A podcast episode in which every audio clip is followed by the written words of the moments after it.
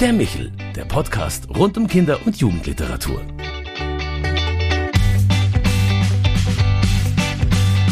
Herzlich willkommen bei Michel. Schön, dass Sie sich wieder zugeschaltet haben.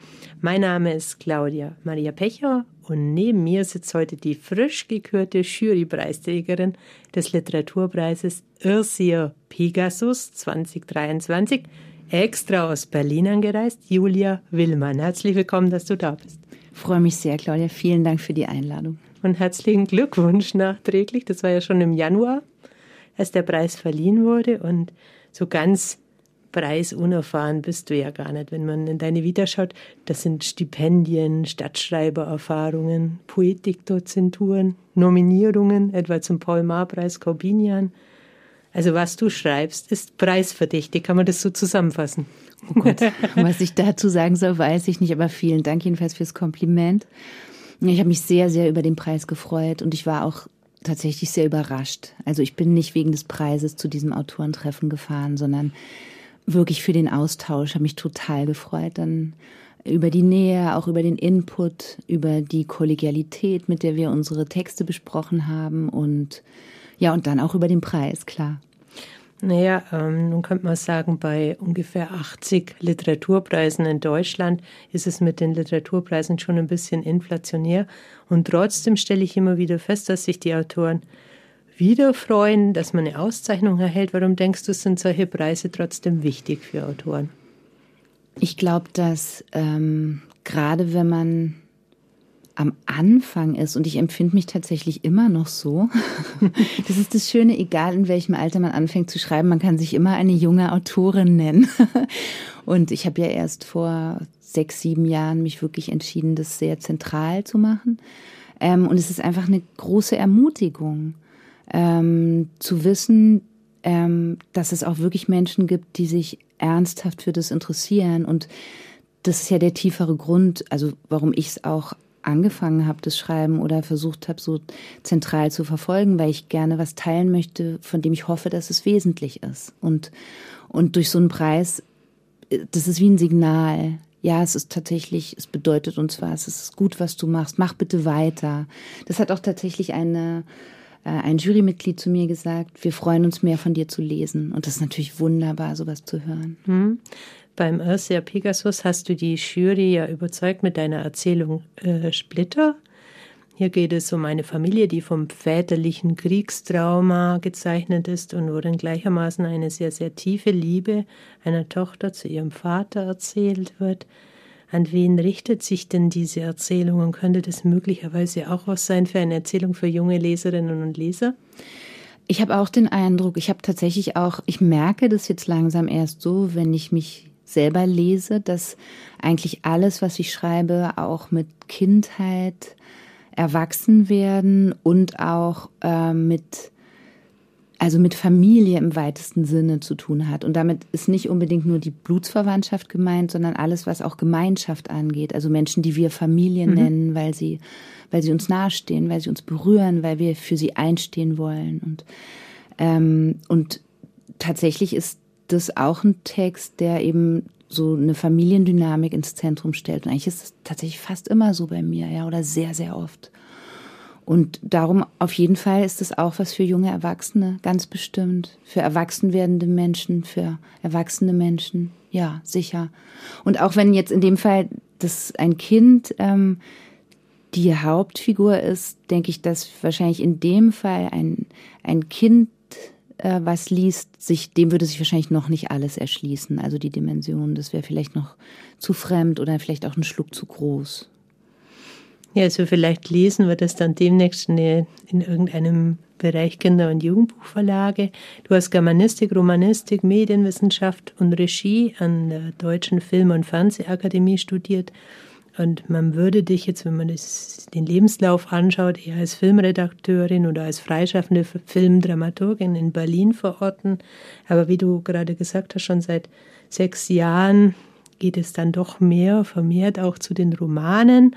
Ähm, und da wirst du vor allem gelobt für deine herausragende Darstellung der Figuren und deine treffsicher gewählten Szenen.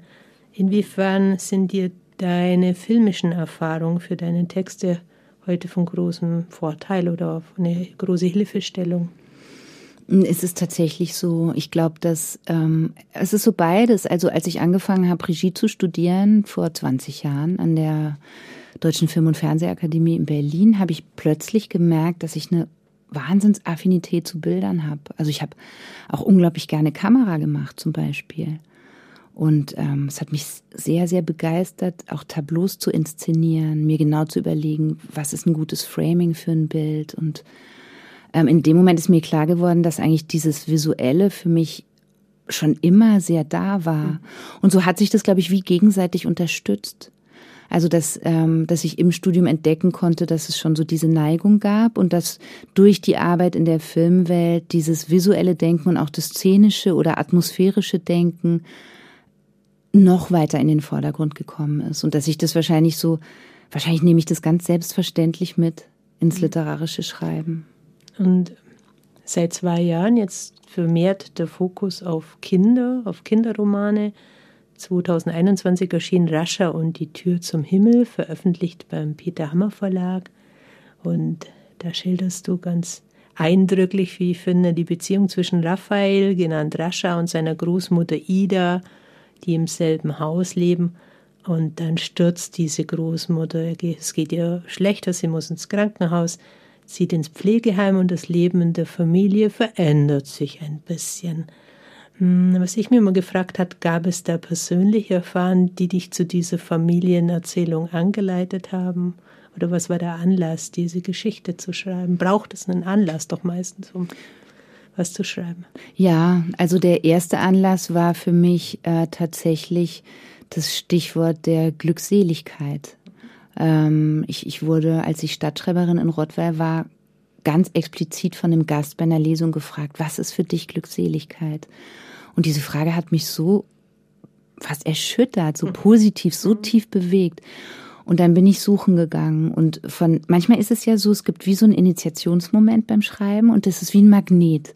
Und von dort aus kommen dann ganz viele Gedanken dazu. Und dann gab es so, so ein Bedürfnis, eine Geschichte zu schreiben, in der Freude und Trauer ganz nah beieinander liegen. Das war so ein, so ein Wunsch von mir. Und dann habe ich die Fasnacht entdeckt und ähm, habe herausgefunden, dass dieses Fest tatsächlich mit den großen existenziellen Fragen umgeht, nämlich mit dieser tiefen Freude des Lebens zu feiern und dann mit, diesen, mit der tiefen Traurigkeit, dem Aschermittwoch, mit der Endlichkeit unseres Lebens. Also es waren wirklich so große Motive im Hintergrund. Und dann erst hat sich die Familie gebildet.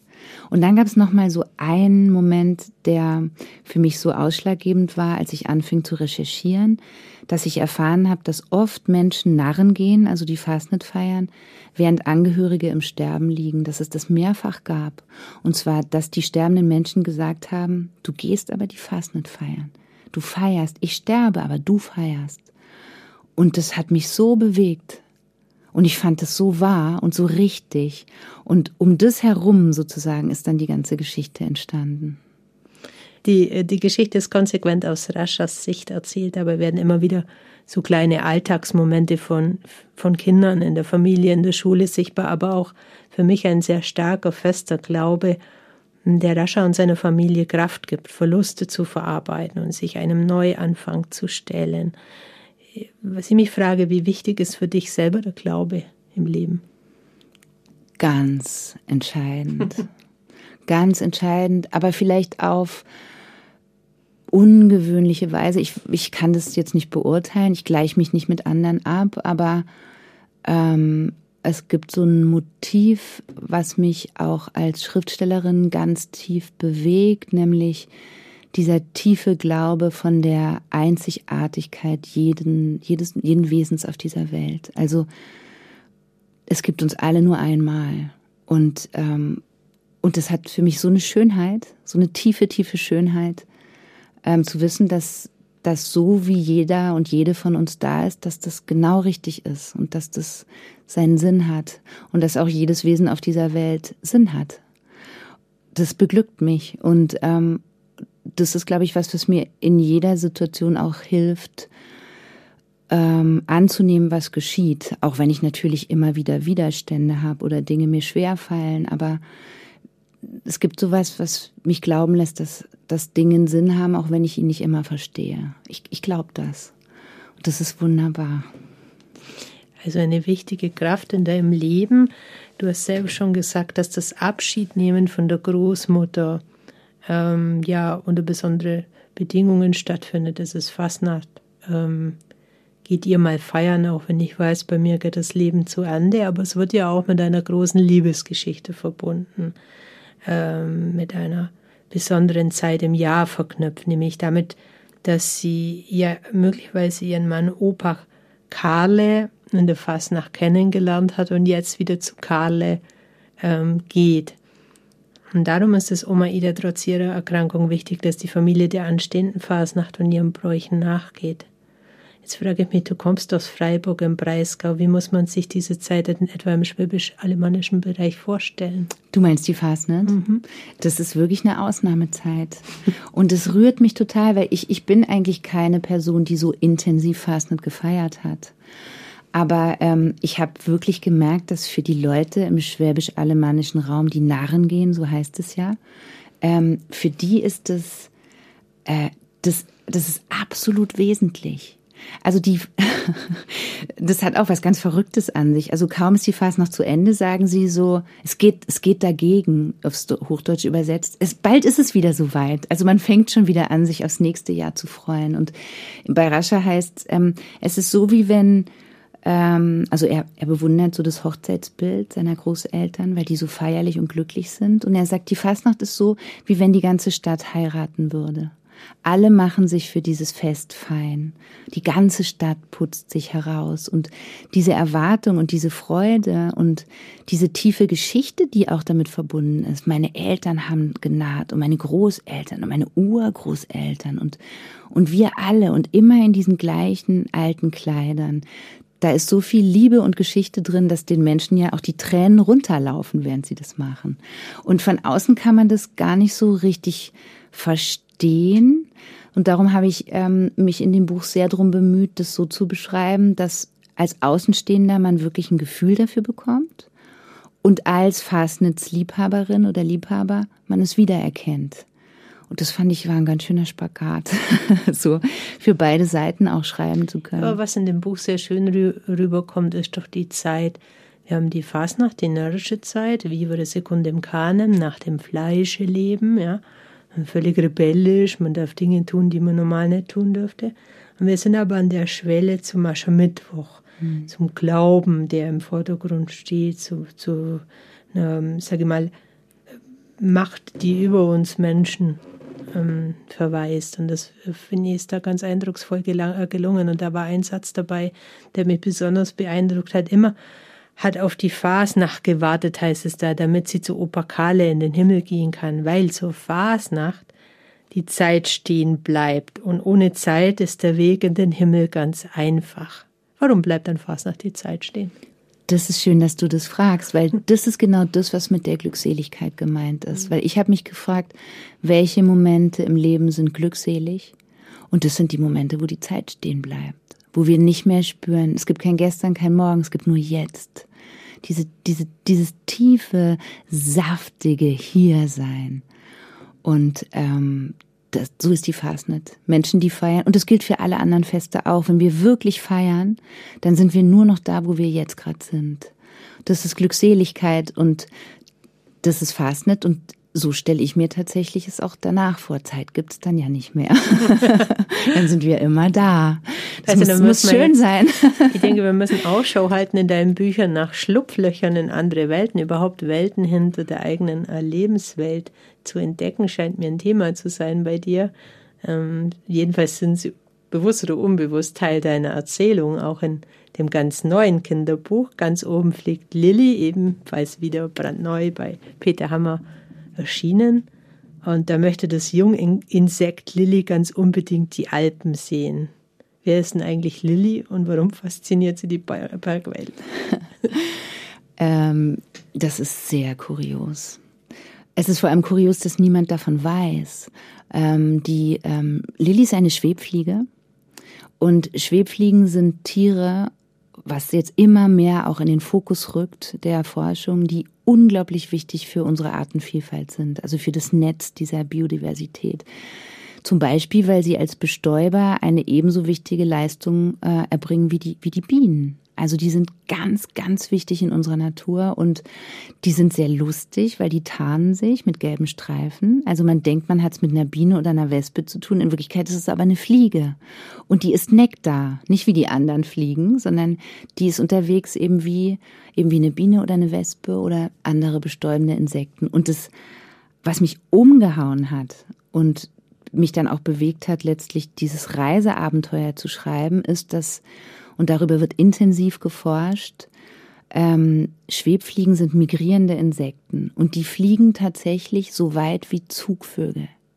Also die fliegen tausende von Kilometern, die überqueren die Alpen, manchmal fliegen sie bis Afrika, um dann ähm, dort zu überwintern und die nächste Generation fliegt dann zurück. Und das hat mich so geflasht, ähm, das, also, und die fliegen auch einzeln. Also das sind einzeln reisende Wesen, teilweise hoch über den Wolken. Da habe ich gedacht, also wenn das, wenn das kein Abenteuerroman wert ist, dann, dann weiß ich nicht, was ich erzählen soll. ja. Die Idee ist gut, aber es ist ja äh, doch noch eine andere besondere ähm, Schwebfliege. Sie hat einen kleinen Sprachfehler. Stimmt. Und es ist eine Herausforderung, das Buch auch zu lesen. Ich stelle mir es gerade interessant vor, das vielleicht auch laut zu lesen, ähm, weil der Sprachfehler zieht sich natürlich durch das ganze Buch. Also es ja. ist irgendwo auch ein Buch, wenn du sagst Artenvielfalt, aber ich würde auch sagen, was einen wesentlichen Beitrag zur Diversität leistet oder zum Umgang mit ähm, Menschen, die vielleicht eine Beeinträchtigung haben, mhm. ähm, fand ich es unter dem Aspekt sehr spannend. Und während ihres Auszugs in diese weite Welt lernt Lilia nicht nur viele Tiere kennen, sondern auch sich selber äh, besser kennen. Sie notiert dann alles in ein Tagebuch, um auch ihrem Käferfreund Knorte alles zu erzählen oder ihn teilhaben zu lassen, was sie da so erlebt, weil ja nicht alle Käfer so weit fliegen können. Und wieder könnte man sagen, geht es um, in dem Buch um einen Abschied nehmen und um einen Neuanfang. Was ist dir denn so wichtig am Leben auf das Sterben hin? Das ist eine gute Frage. Da muss man ja immer ein bisschen nachdenken, wenn die Fragen besonders gut sind. Ich will nicht sagen, dass Endlichkeit das Leben wertvoller macht, aber vielleicht ist es doch schon so, dass der Moment, dieser Geschenkmoment für mich vielleicht dadurch sehr in den Vordergrund tritt. Ich darf einmal hier sein, so wie ich jetzt gemacht bin und irgendwann wird es auch zu Ende sein. Und du sollst dich freuen. Du sollst dich freuen, genau, ja, mhm, genau. Und es ist tatsächlich so, also um einen ganz kleinen Bogen vielleicht zu machen zu deiner Frage, ich als ich darüber nachgedacht habe, was ich schreiben soll oder was so ein Auftrag sein könnte an mich selbst, ich wollte über die Schönheit dieser Welt schreiben. Mhm. Und es hat auch sehr viel mit Vergänglichkeit zu tun. Ich habe so viel Trauer in mir gehabt über oder habe sie auch immer noch über na über was mit unserer Welt geschieht, mit unserem Planeten. Und ich dachte, es wäre schön, was zu schreiben, was eben nicht Mahnungen und Dystopien nach vorne stellt, sondern wirklich darüber spricht, wie unfassbar schön dieser Planet ist, wie staunenswert und wie fragil. Und dann kam erst die Fliege. ich habe recherchiert und dann kam diese Fliege und ich habe gemerkt, dass es sehr schön sein kann, diesen Blick auf diese Schönheit aus den Augen eines ganz kleinen Wesens zu haben. Und Lilly ist ja auch eine, die ganz kurz lebt. Die hat ja nur vier Wochen. Und in diesen vier Wochen wagt sie alles. Sie fliegt wahnsinnig weit, sie kommt in sehr, sehr große Gefahren, ähm, sie wird ausgelacht, ähm, sie wird verspottet, ihr wird nicht geglaubt, sie wird dauernd missverstanden. Sie hat ein Identitätsproblem, weil sie hat gelbe Streifen und niemand erkennt, dass sie eine Fliege ist. Also sie hat mit all den großen Sachen zu kämpfen, mit denen wir auch zu kämpfen haben. Und ja, und so, so ist jetzt, ja, so, so kam alles zustande und genau. Und ich glaube, vor dem Rahmen dieser Begrenztheit ähm, das ist wie ein Brennglas. was, was so Farbe und Leben und Intensität den Dingen einhaucht für mich. Die Intensität stelle ich aber auch nur an anderer Stelle fest, nämlich in beiden Büchern dein Bezug zur Musik.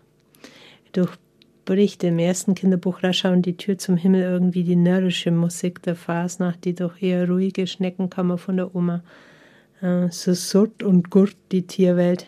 Und ganz oben fliegt Lilly einem Tierkonzert im Weiher entgegen ich würde sagen, Musik ist ein weiteres Schlupfloch in, ja, in eine Loslösung von Zeit und Raum, das vielleicht für dich neue Welten eröffnet oder wie würdest du es denn sehen? Also was, oder war das eher unbewusst, dass die Musik eine Rolle spielt, aber ich hatte das nicht den Eindruck. Das ist schön, dass du das sagst, weil äh, das ist so ein Fokus, den hat noch niemand gehabt. Vielen Dank dafür. Ich glaube, dass es daher kommt, weil ähm, mir Atmosphären unglaublich wichtig sind. Also ähm, Atmosphären in den Szenen, die ich beschreibe. Und Musik ist ja das Medium, um Atmosphären zu schaffen, tatsächlich. Und es hat ja auch Dramaturgin wieder. Ja, ja, ja, stimmt. Und es hat natürlich auch eine große, also es hat natürlich auch eine große Feierlichkeit, ne, so ein Konzert am Schluss. Allerdings äh, bei Musik geht es auch um Tanzen und um Gemeinschaft. Mhm. Und ich glaube, wahrscheinlich kommt der Fokus auch von dort her, weil Gemeinschaftsaspekt mich eben sehr, sehr interessiert. Eben die Familie. Und es kann ja auch eine Insektenfamilie sein, eine mhm. Insektengemeinschaft. Die Gemeinschaft der lebenden Wesen auf dieser Welt. Mhm.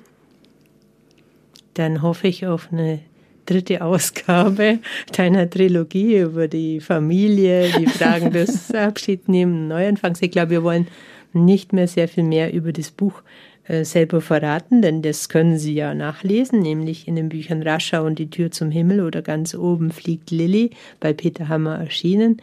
Julia, ich sage vielen Dank, dass wir über deine Bücher sprechen durften und hoffe, dass ich bald wieder von dir lese. Vielen Dank, Claudia, für die schöne Zeit mit dir. Mhm. Also, wenn Sie jetzt Spaß haben, bitte gerne schauen Sie auch in die Vorlesezeit, wo Sie Julia Willemann dann auch sehen können. Also nochmal ein anderer Genuss, nicht nur hören, sondern auch sehen. Und wenn Sie Anregungen, Fragen oder Wünsche haben, bitte schreiben Sie uns einfach unter michel.michaelsbund.de. Alles Liebe und bis zum nächsten Mal, wenn es heißt Michel, der Podcast für Kinder- und Jugendliteratur. Das war der Michel, der Podcast vom katholischen Medienhaus St. Michaelsbund in Kooperation mit der Deutschen Akademie für Kinder- und Jugendliteratur. Produziert vom Münchner Kirchenradio.